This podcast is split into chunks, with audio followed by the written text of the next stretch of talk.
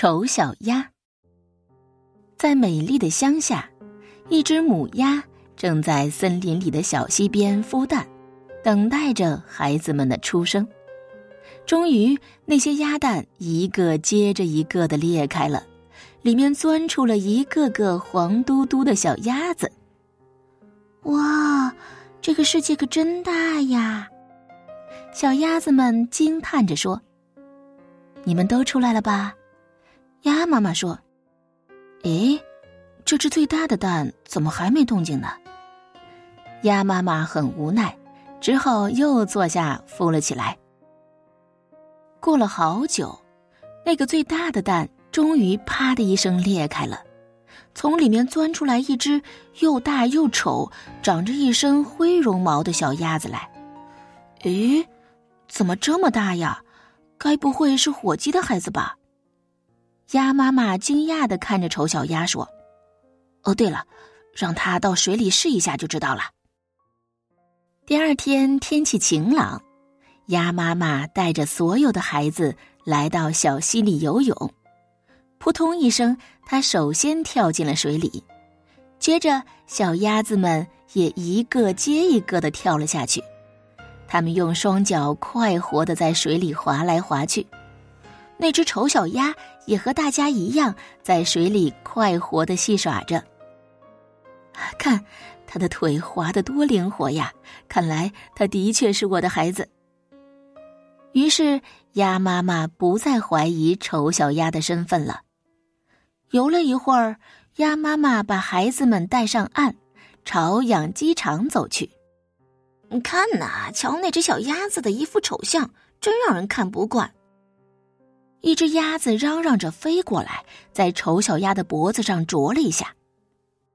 丑小鸭确实长得太难看了，不仅鸭子们讥笑它，就连母鸡们也欺负它。这种情况越来越糟，连哥哥姐姐们也嫌弃起它来。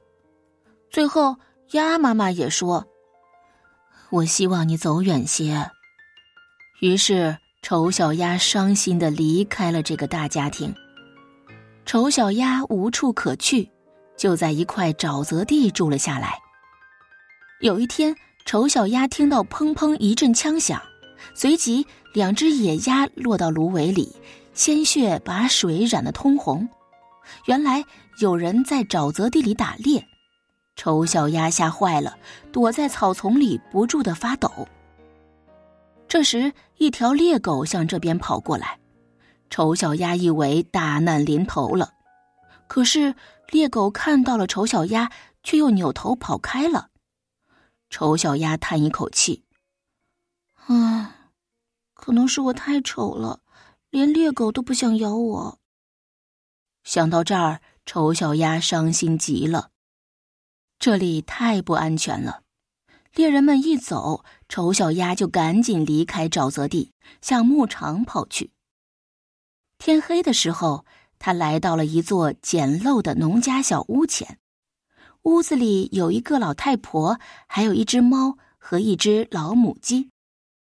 第二天早晨，大家注意到了这只来历不明的小鸭子。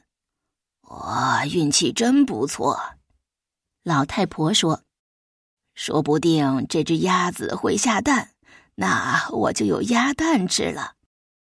于是老太婆就留下了丑小鸭，但是猫和母鸡一点儿也不把丑小鸭当一家人看，他们总认为这个世界是他们的，与丑小鸭无关。每次丑小鸭想说什么话，母鸡就会问：“你会下蛋吗？”猫也问。你能拱起背发出喵喵的叫声吗？不能。丑小鸭老实的回答。那么就请你不要发表意见。每当这时候，丑小鸭总会难过的缩在墙角里，在那里，他想起了过去在小溪里自由自在游泳的情形。